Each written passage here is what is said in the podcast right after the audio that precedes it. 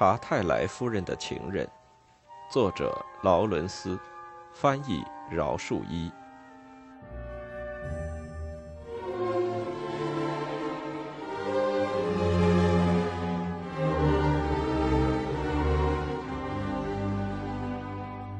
第十一章。康妮正在一间旧物储藏室里收拾着。勒格贝有好几间这样的储藏室，这大厦真是个神物储藏库，而这家人却永不把旧东西出卖。佐弗莱男爵的父亲喜欢收藏图画，佐弗莱男爵的母亲喜欢收藏16世纪意大利家具。佐弗莱男爵自己喜欢收藏谢幕雕刻的老箱子、圣堂里的圣衣箱，这样一代一代的传下来。克里夫则藏些近代画，一些不大值钱的近代画。在这旧物储藏室里，有些兰德希尔的坏作品，有些韩特的《可怜的鸟巢》和其他一堆庸俗的皇家艺术学会会员的绘画。都是足使一个皇家艺术学会会员的女人吓倒的。他决意把这些东西查阅一遍，整理出来。这些粗重的老家具使他觉得很有趣。他发现了一个家传的红木老摇篮，这个摇篮被谨慎地包拥着，以防尘埃和损坏。他把它拆开了。这摇篮有着某种可人的地方。他审视了一番。哎，真可惜，用不着呢。在旁边帮着忙的波太太叹着气说：“虽然这样的摇篮现在已经太旧式了，也许有一天用得着。我也许要有一个孩子呢。”康妮从容地说，仿佛说着他也许可以有一顶新帽子似的轻易。难道？呃您是说克里夫男爵可以好些吗？波太太结结巴巴地说：“不必等他好些，我是照他现在的情况说的。他只是筋肉有点瘫痪罢了，这对他是没有妨碍的。”康妮自然的像呼吸似的说着话。那是克里夫给他的主意。他说过：“自然了，我还可以生个孩子的。我并不是真的残废了。”纵令臀部、腿部的筋肉瘫痪了，而生殖力是可以容易恢复的，那是种子便可以传递的。他对于采矿问题是这样的智力，在这种活泼奋勇的日子里，他真的好像觉得他的性功能都要恢复了。康妮恐怖的望着他，但是他是够机警的，把他的暗示拿来当他自己的武器的。假如。他能够的话，他肯定要有个孩子，不过绝不是克里夫的孩子。波太太气质着呆了一会儿，过后他知道了，这只是欺骗的话罢了，不足相信。不过今日的医生们是能做这样的事的，他们很能够做这种接种的事情。哦，夫人，我只希望和祈祷着你可以有个孩子。对于你和对于大家，那是件多么可喜的事呀！老实说，乐格贝大厦里要是有个孩子，事情就大不同了，可不是吗？康妮说。他选了三张六十年前的皇家艺术学会会员的画，去送给学兰公爵夫人主办的慈善拍卖会，大家叫他做拍卖会公爵夫人。他是常常向所有有爵位的人征求物品给他贩卖的。他得了这三张装了框的、署了皇家艺术学会会员的名的图画，定要得意极了。他也许还要亲自来拜谢呢。克里夫是顶讨厌他的造访的。但是，天哪！波太太心里想：你这准备给我们带来的可是梅勒氏的孩子呀！天哪，天哪，那简直是一个达瓦斯哈的孩子在勒格贝大厦的摇篮罢了。不过，那也可以无愧于这个摇篮的。在这旧物储藏室中堆积着的许多离奇古怪的东西中，有一口黑漆的大箱子，做得非常巧妙。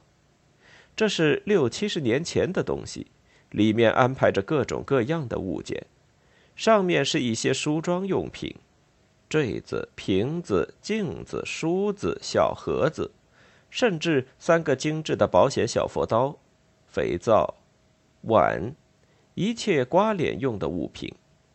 下面是写字台用品，吸水纸、笔、墨、水瓶、纸、信封、记事簿。再下面便是女工用具，三把大小不同的剪刀、针、针箍、丝线、棉线、补缀用的木球。这一切都是精细的上品。此外，还有个放药品的格子，瓶子上标着各种药名：鸦片药酒、松香水、丁香精等等，但都是空的，一切都是没有用过的东西。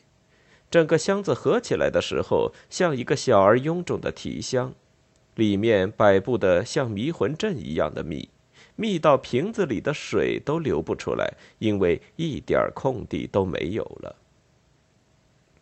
做工和设计都非常精美，这是维多利亚时代的手艺。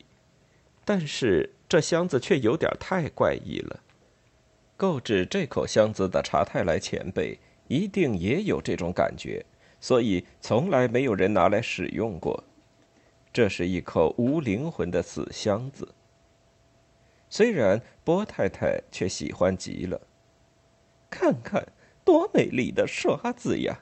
这么值钱的东西，甚至那三把刮脸用的肥皂刷都是无美不备。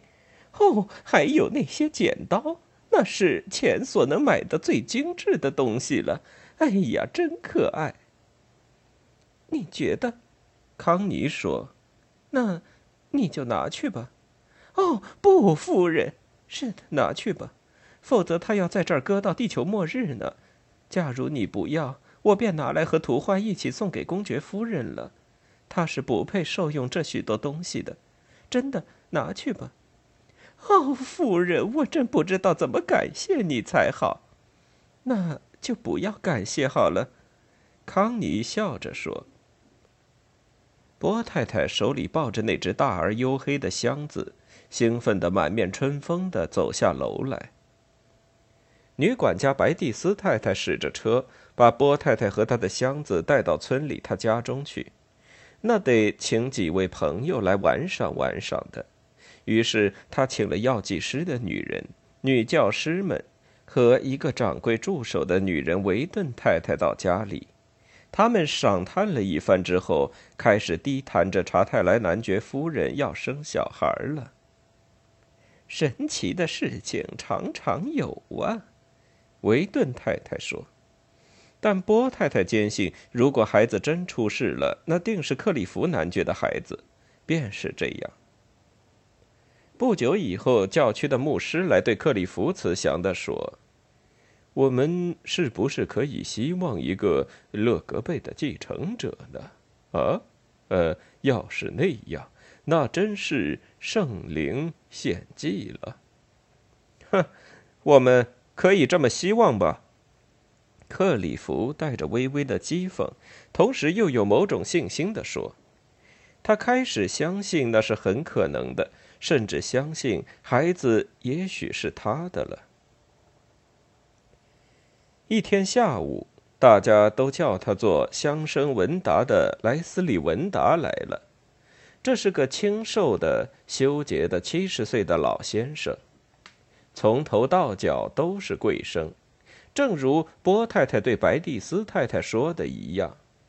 的确，他说起话来那种 不绝口的古老样子，好像比从前戴假发的净身还要来得东烘。飞奔的时光把这些古雅的东西都淘汰了。他们讨论着煤矿问题。克里夫的意思，以为他的煤炭品质纵令不佳，但是可以做成一种集中燃料。这种燃料如果加以某种带酸的湿空气，好好的强压起来，是能够发出很大热力的。很久以来，人们已注意过这种事实，在一种强有力的湿风之中。煤坑边燃烧出来的火是畅亮的，差不多没有烟的，剩下来的只是些灰粉，而不是粉红色的粗大沙粒。但是你到哪里去找到适当的机器去用你的燃料呢？文达问道。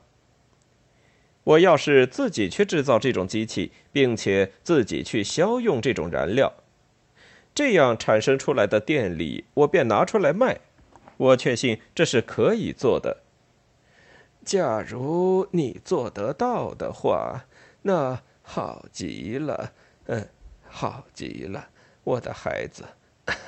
嗯，好极了。要是我能够帮什么忙的话，我是很愿意的。我恐怕，我恐怕我自己和我的煤矿厂。呃，都是不太适时宜了，嗯，呃，但是谁知道呢？当我瞑目以后，还可以呃有像你一样的人，啊，好极了！这天来，所有的工人呃又有工作了。那时你不要再管煤炭消不消了，呃，真是个好主意。我希望，呃，我希望这主意可以成功。呃，要是我自己有儿子的话，呃，无疑的，他们会替希伯来矿场出些新主意。无疑的，呃，哦，顺便问一句，呃，我亲爱的孩子，外面传的风声究竟真不真？我们是不是可以希望一个勒格贝的继承人呢？外面有这么一个风声，克里夫问道。“啊，是的，亲爱的孩子，呃，住在惠林屋的玛莎尔向我问起这事是不是真的，这便是我听到的风声，呃。”自然，要是这是无稽之谈，我绝不向外多嘴。哼，文达先生，克里夫不安地说，但是两只眼睛发着异光。希望是有一个，希望是有一个。文达从房子的那边夺了过来，把克里夫的手紧握着。我亲爱的孩子，我亲爱的朋友。你知道不知道？我听了心里有多快活，啊！知道你抱着得子的希望工作着，也许那一天达瓦斯哈的工人都要重新受雇于你了，啊，我的孩子，呃，能够保持着家庭，呃，和有着现成的工作给有意工作的任何人。老头实在是感动了。第二天，康妮正把一些黄色的郁金香安置在一个玻璃瓶里。康妮，克里夫说：“你知道外边传说着你就要给勒格贝生一个继承人了吗？”康妮觉得给恐怖笼罩了，但是他却安泰的继续布置着他的花。我不知道呀，他说。那是笑话呢，还是友谊中伤？他静默了一会儿，然后答道：“我希望两个都不是，我希望那是一个预言。”康妮还是在整理着他的花。我今天接了父亲一封信，他说：“他问我，他已经替我答应过亚历山大科伯爵士。”在七月和八月到他的威尼斯艾斯姆拉达别墅去度暑假的事，忘记了没有？七月和八月，克里夫说：“啊，我不会待两个月那么久的。你真的不一起去吗？”我不愿到国外去旅行，克里夫迅速地说。他把花拿到窗前去。要是我去，你不介意吧？他说。你知道那是已经答应了的事。那你要去多少时候？也许三个星期。大家静默了一会儿。那，克里夫慢慢的、带几分忧郁的说：“假如你去了，一定还想回来的话，我想三个星期我是可以忍受的。我一定要回来的话。”他质朴的、娴静的说，心里确信着他是一定要回来的。他正想着那另一个男子。克利夫觉得他的确信，他相信他，他相信那是为了他的缘故。他觉得心上的一块石头松了，马上笑逐颜开起来。是这样，那我想没有问题的，是不是？是的，他说。哼，换换空气，你定要觉得快乐吧？他的奇异的蓝色的眼睛望着他。我很喜欢再见见威尼斯。并且在那浅水湖过去的小岛的沙滩上洗洗澡，但是你知道我是厌恶力岛的。我相信我不会喜欢亚历山大·科伯爵士和科伯爵士夫人的。但是有希尔达在那里，而且假如我们有一只自己的游艇，那么，是的，那肯定很有趣。我实在希望你能一起去呢。他说这话是出于至诚。他很愿意在这种小事情上使他快乐快乐。哎，但是想象一下我在巴黎北车站或加莱码头上的情形吧。那有什么关系呢？我看过其他的在大战中受了伤的人，还用渔船抬着呢。何况我们是可以坐汽车去，带菲尔德去便行了。那边总会有个仆人的。但是克里夫摇了摇头。今年就不去了，亲爱的。今年不去了，或者明年再看吧。他忧愁的走开。明年，明年他又将怎么样？他自己实在并不想到威尼斯去。现在不，现在可是有了那个男子，但是他还是要去，为了要服从生活的纪律的缘故。现在已经是五月了，他们打算在六月间便要出发的。老是这一类的安排，一个人的生命老是安排定了。轮子转着转着，把人驱使着、驾驶着，人实在是莫可奈何的。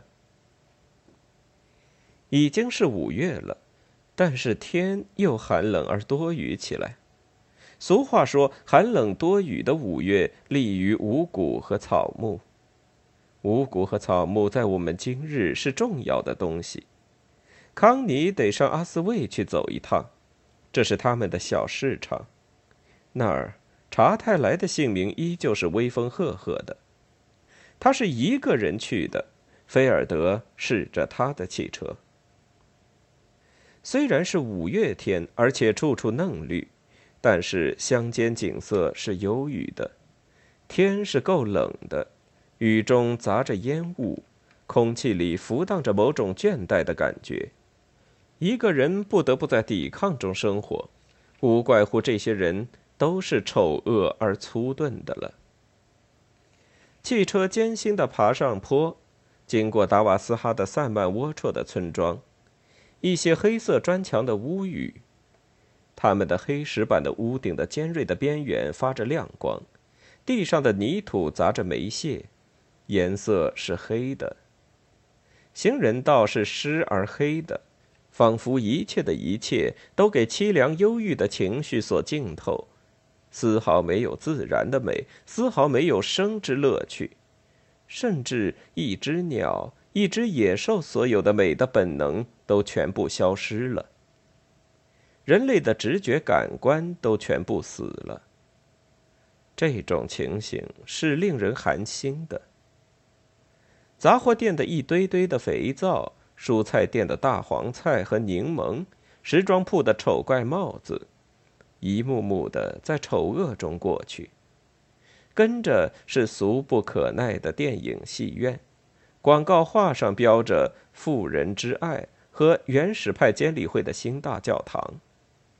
它的光滑的砖墙和窗上的带青带红的大块玻璃实在是够原始的。再过去是维斯莱派的小教堂，墙砖是黝黑的，直立在铁栏和一些黑色的小树后面。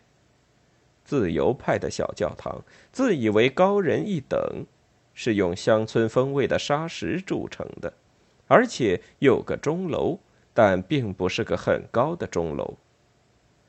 就在那后边有个新建的校舍，是用高架的红砖铸成，前面有个沙地运动场，用铁栅环绕着，整个看起来很堂皇，又像教堂，又像监狱。女孩子们在上着唱歌课，刚刚练完了拉米多拉，正开始唱着一首儿童短歌。世上再也没有比这个更不像唱歌的东西了，这只是一阵奇异的呼号，带了点腔调模样罢了，还赶不上野蛮人。野蛮人还有微妙的节奏。还赶不上野兽，野兽呼嚎起来的时候还是有意义的。世上没有像这样可怖的东西，而这东西却叫做唱歌。当菲尔德去添汽油的时候，康妮坐在车里，觉得肉麻的听着。这样一种人民学生的知觉感官已经死尽，只剩下怪异的机械的呼嚎和怪力的气力。这种人民会有什么将来呢？在雨中，一辆煤车在轰轰的下着山坡。菲尔德添好了油，把车向山坡上开行，经过了那些大的但是凄凉的裁缝店、布匹店和邮政局，来到了寂寞的市场上。